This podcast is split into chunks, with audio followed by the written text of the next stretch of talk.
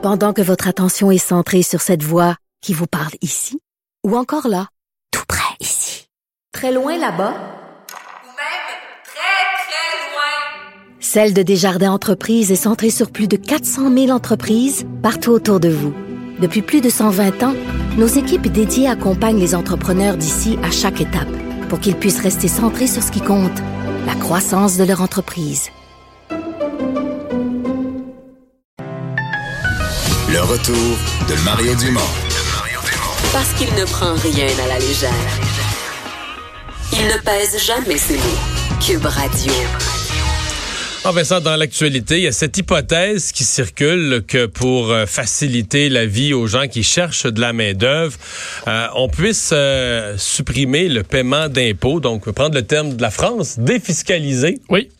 les heures supplémentaires. Oui, et bon, aussitôt sorti cette idée, aussitôt dénoncée par l'opposition, mais cette, cette idée, donc, d'avoir des heures supplémentaires libres d'impôts, effectivement, tu parlais dans, en France, ça fait, ça fait partie des idées que Sarkozy l'avait fait? Hollande l'a défait. Et Emmanuel Macron l'a remis en place pour, essayer calmer, de calmer les, gilets jaunes. Exactement, euh, exactement. Donc, l'idée qui avait été, entre autres, formulée pour, le Québec au dernier congrès des jeunes caquistes, donc en août dernier, l'idée a fait du chemin, c'est-à-dire euh, une façon de, de régler, ben, pas de régler, mais d'améliorer un peu le, problème de pénurie de main-d'œuvre en encourageant les gens à faire du temps supplémentaire. Euh, donc, Jean Boulet, le, ministre du Travail, de l'Emploi et de la Solidarité sociale, dit examiner les impacts d'une mesure, donc, de garder les heures supplémentaires libres d'impôts dans le but de les rendre plus euh, attrayantes. Euh, pour un type d'emploi, par contre, les emplois qui sont déficitaires, donc les emplois où il y a vraiment une rareté de main-d'œuvre qui est plus importante euh, bon, à certains endroits. Par exemple, je l'ai proposé aux bénéficiaires. Je suis en train d'analyser ça. Je suis aussi à, analyser les secteurs qui sont le plus en déficit, comme les technologies de l'information, la santé, finance et l'administration. C'est là où je vais mettre un accent particulier, alors que présentement au Québec, on compte 140 000 postes vacants. Euh, C'était la situation au deuxième trimestre de 2019. Un marché équilibré, on parle de 80 000 postes vacants. Alors, il y en a hmm. quand même 60 000 là-dedans qui devraient trouver preneur. Euh, je disais qu'il y avait déjà eu des réactions de l'opposition, euh, déjà plusieurs critiques, entre autres Pierre Arcan, euh, le chef par intérim du Parti libéral, qui disait, euh, encore une fois, la CAQ lance des ballons et on ne sait pas ce que ça va coûter. Les, le plan n'est pas précis et complètement improvisé. Un an après leur arrivée au pouvoir, il devrait avoir des solutions, des plans précis. Manon Massé de Québec solidaire, elle, a dit que c'était un plan qui allait pouvoir avoir, avoir comme effet de provoquer des burn-out, euh, alors que, euh, bon, il devrait y avoir d'autres solutions, entre autres au seuil d'immigration, euh, le salaire minimum. et Pascal Bérubé, lui, du PQ, beaucoup plus nuancé, trouvait que l'idée était bonne, mais dit si on l'applique, on l'applique partout et pas seulement dans certains domaines. si on ne veut pas imposer le temps supplémentaire, on le fait pour tout le monde. On le fait pas de façon ciblée, sinon il y aura de la discrimination. Alors c'était le point de vue de Pascal Bérubé sur la question. Euh, panne informatique chez euh, Hydro-Québec. Oui, ça commence à être curieux. Euh, ça, se prolonge, hein? Oui, hier, on, on, avait deux pannes majeures au Québec. Là. Bonjour Santé qui était, qui était en panne en raison d'un rançon logiciel, ce qui est quand même assez inquiétant aussi. une panne chez Hydro-Québec qui n'est pas due à un virus ou une attaque, selon ce qu'on peut comprendre. C'est une maintenance d'un des serveurs qui a causé une panne. C'est juste que là, on est rendu le lendemain et il y a encore de nombreux problèmes. On est encore incapable d'offrir aux clients des accès est-ce que c'est l'espace client? C'est pour aller faire ses paiements puis voir son compte? Exact. Donc, c'est généralement pas un outil critique euh, qu'on doit utiliser dans une, journée, mais c'est anormal aux yeux de plusieurs experts euh, en informatique. Ben, je pense qu'il va falloir qu'ils aient quand même une tolérance de deux jours sur les retards de paiement. Les gens qui étaient à la date limite, qui peuvent plus vraiment... Ben, ceux qui font leur paiement en ligne d'habitude peuvent plus le faire. Effectivement. Euh, on dit que on espère que ça revienne en, ligne au complet d'ici la fin de la journée. mais oui, c'est plus long que prévu. C'est ce qui a été admis par Hydro-Québec. Mais on rassure, c'est pas un cas de fraude ni de virus, alors rien de tout ça. Une maintenance qui s'est étirée, alors ça devrait rentrer dans l'ordre sous peu.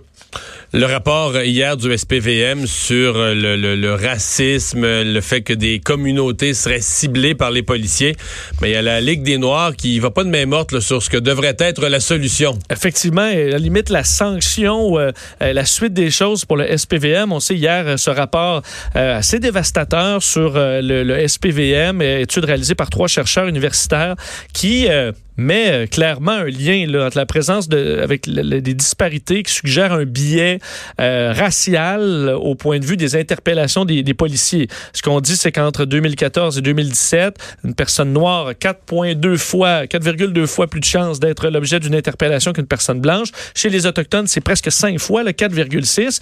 Alors aujourd'hui, au lendemain de cette publication-là, euh, la Ligue des Noirs demande ni plus ni moins que la tutelle pour le service de police de la ville de Montréal. Euh, ce qu'on dit, on dit le, le- le- bon, on dit la Ligue des Noirs réclame qu'il s'opère plus qu'un changement co- cosmétique au, au, euh, sein du SPVM, souhaite que soit mis en œuvre un changement de fond car le public doit être protégé de l'arbitraire et des conduites illégales. Euh, la Ligue des Noirs demande donc dans son communiqué publié aujourd'hui que considérant que la confiance du public a été violée et qu'elle doit être restaurée, le SPVM soit mis sous tutelle et ce immédiatement. Reste que là, euh, Non, ça n'arrivera pas, là. oui. Et les corps de police, euh, on commence, on peut pas euh, les mettre tous sur. Non. sur- Déjà qu'il l'a été ni plus ni moins que l'année passée, là, le, SPVM, donc ils vont pas le remettre sous tutelle.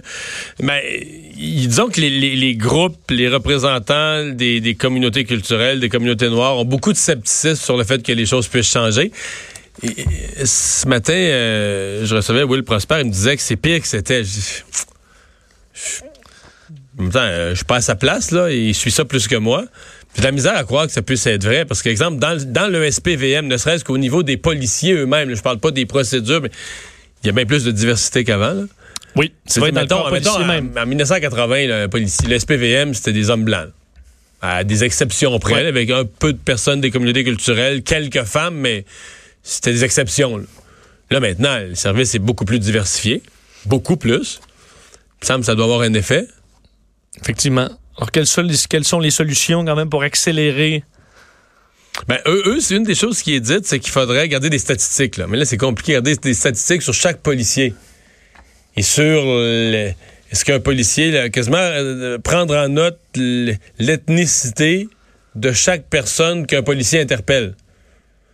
Ben, va arriver surtout, des a des interpellations, euh, c'est- des interpellations inutiles. Ben, c'est c'est drôle, c'est ça une, que... pro- une problématique à ce niveau-là. Je suis content que tu amènes ça parce que dans le rapport, c'est une des choses qui a été dite. Là, que, exemple, là, quand il n'y a pas de crime en cours, juste marcher tard le soir. là, une gang de jeunes marche tard le soir sur le bord du trottoir.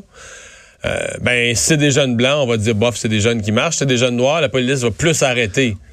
Mais je me demandais ça, justement. Je disais, ben, euh, marcher, c'est. Quand, quand des jeunes marchent, là, on, on les arrête pour vérification d'identité. C'est. Ça, je pense, c'est peut-être ça qu'il faut essayer de documenter le plus. euh, le si plus tu fais possible. rien, là. Si tu fais rien de mal, là, si tu fais rien de pas correct, euh, personne s'est plaint, je sais pas.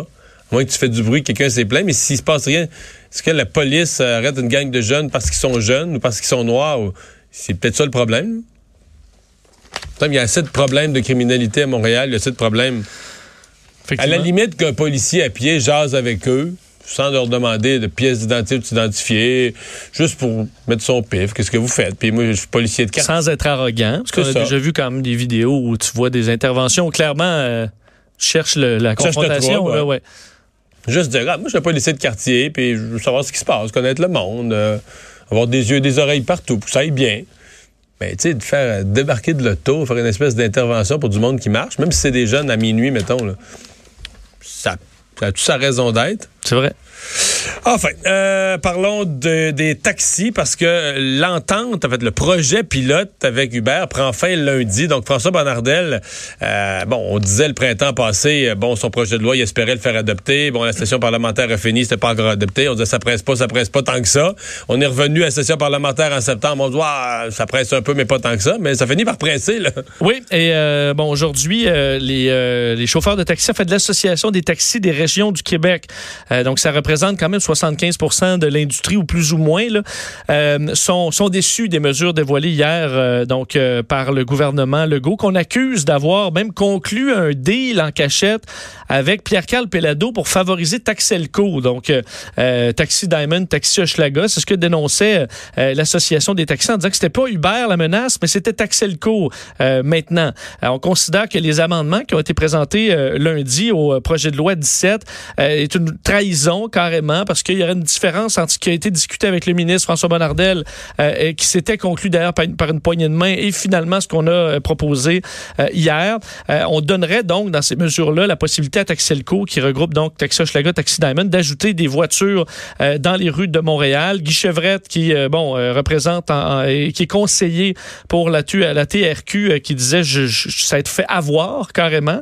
Leur association eux, demande bon plus d'être compensé davantage, on sait, pour le permis de taxi, souhaitait l'exclusivité des contrats euh, gouvernementaux. Mais ce qu'on leur a donné, par contre, c'est seulement le transport adapté. Alors, ce qui serait insuffisant pour eux, euh, le ministre, de son côté, François Bonnardel, Mais là, c'est compliqué parce que l'industrie du taxi n'a pas qu'une seule voie, là, plusieurs voies différentes. C'est sûr que ce que dit l'association, des- ce que disait Guy Chevrette ce matin, c'est nous, on représente vraiment ceux qui ont des permis de taxi. Donc, c'est Partout dans les régions. C'est ça. Alors qu'ailleurs, il y en a d'autres qui n'ont pas nécessairement ce, ce poids-là à supporter, qui sont davantage pour la nouvelle formule. Mais nous, on représente ceux qui ont des permis et ceux qui vont en souffrir.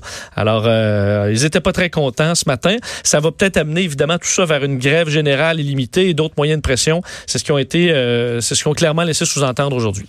En 30 secondes, là, c'est quoi le problème de papier de toilette avec, Bon. avec le Brexit? Euh, Est-ce qu'on va Il y a- manquer il y a de eu tous les problèmes avec le Brexit, mais j'avais pas vu celui-là. Oui, on a vu plusieurs compagnies. À chaque fois qu'on s'approche du délai, là, est-ce qu'on va ter- est-ce qu'on va sortir de l'Union européenne euh, sans entente, ce qui causerait plusieurs problèmes aux douanes D'importation, de exportation, nos oui, produits? On a vu beaucoup de euh, les, euh, les chaînes de fast-food qui accumulent des stocks. Il reste quasiment plus de congélateurs de libre pour vrai en Angleterre euh, et au Royaume-Uni pour euh, stocker pour les entreprises euh, de la nourriture. Et là, euh, ce ma- euh, aujourd'hui, euh, le député nationaliste gallois Jonathan Edwards qui a demandé euh, combien de temps on avait de réserve de papier de toilette si Dans jamais on arrivait dans trois semaines euh, au, au délai. Et euh, il a fait quelques jeux de mots euh, là-dessus parce que c'est une réelle crise. On a un problème d'importation de produits d'usage de base et hygiénique, mais il pourrait y avoir vraiment une crise en- euh, euh, chez eux. Il dit non seulement le gouvernement veut tirer la chasse d'eau sur l'économie, mais nous n'aurons même pas assez de papier pour nettoyer parlant de dégâts très sérieux d'une sortie sans accord.